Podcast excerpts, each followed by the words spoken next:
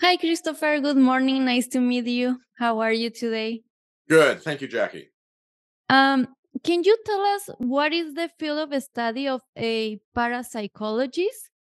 Parapsychology uh, deals with the uh, human experience of encountering different states of consciousness that aren't the norm, uh, more specific, like altered states of consciousness, um, and how we react to that. Now, altered states can include a lot of things.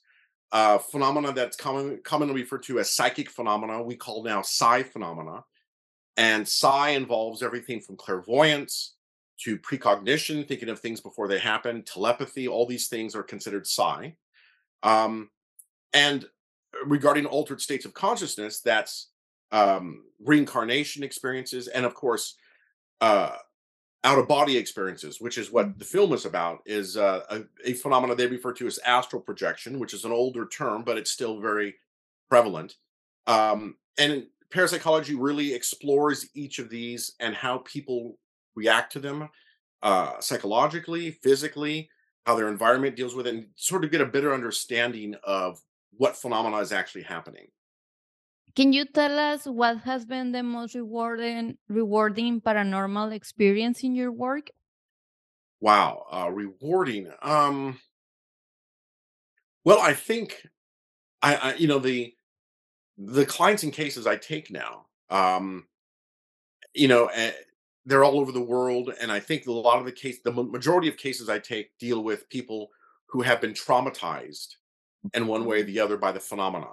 Um, and really, what what I'm trying to get into it is to help those people deal with their experience. If I can come up with some answers or theories as to why it happened or is happening, is great.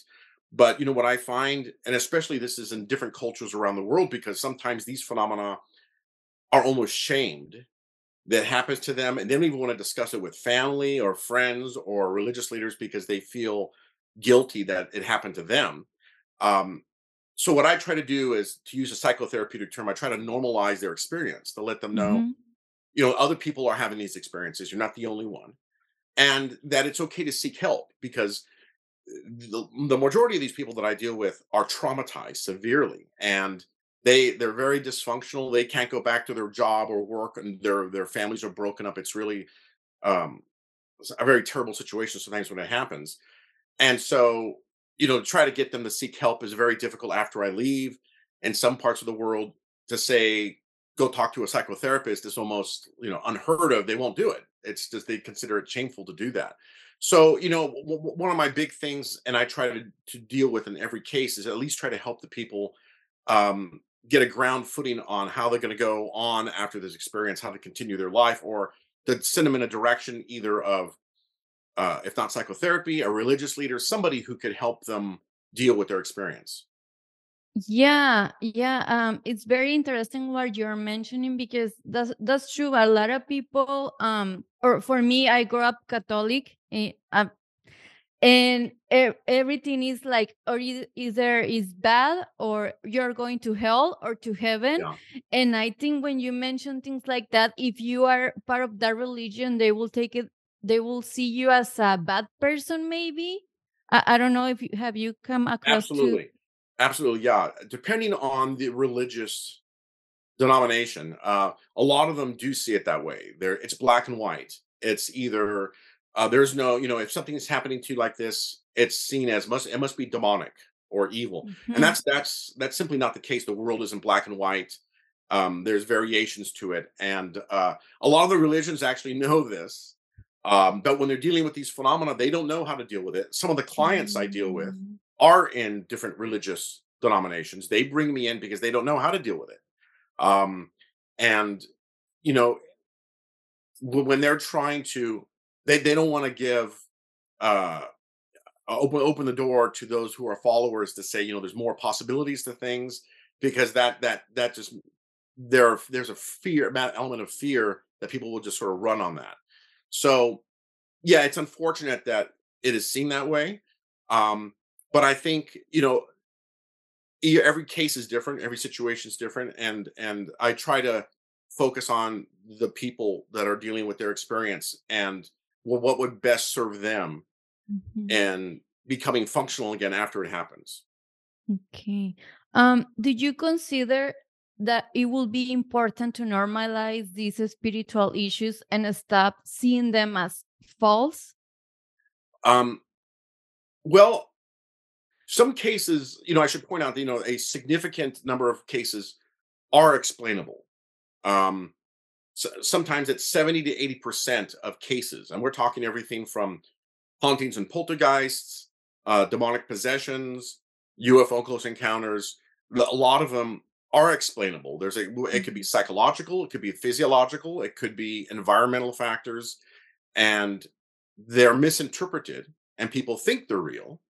Um, so there are there are definitely those cases that exist.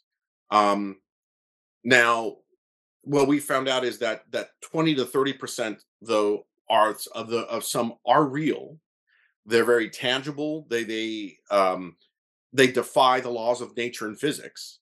And, and when, when you're dealing with those cases, those are the ones where you have to be very careful and try to find a a, a different way of approaching them.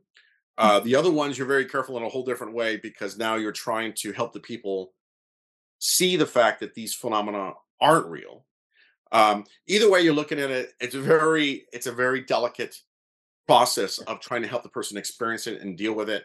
Um, I was trained the the, methods I use both in parapsychology and in anomalistics are two different approaches of dealing with these phenomena. And whenever I encounter a situation, I don't jump to conclusions. I immediately don't say, "Well, it can't be real," and I immediately don't say it it can't be fake, um, because either side I take, whether I'm a believer or a skeptic, that will taint my very objective view of what's happening. And it's important that I remain objective, uh, not a believer, uh, not a skeptic when I go in to try to determine what exactly is happening. Okay, okay. And um before and in your opinion, if a person we know experience these types of events, how can we support them and how can they help themselves? Well, if you know, I, I- again, it depends on what type of phenomena, but Mhm, if it usually people associate whatever the experience is, they associ- they do associate it with a with a spiritual or supernatural type of event. Um, you know, it is important to share it with your family and friends if you can. If you mhm, don't have that kind of support group, then people have other other support group, um, whether it be uh, friends that you can trust or extended family, co-workers or if perhaps some you know there are religious there are those in different religious denominations that are more open minded to hearing what you have to say.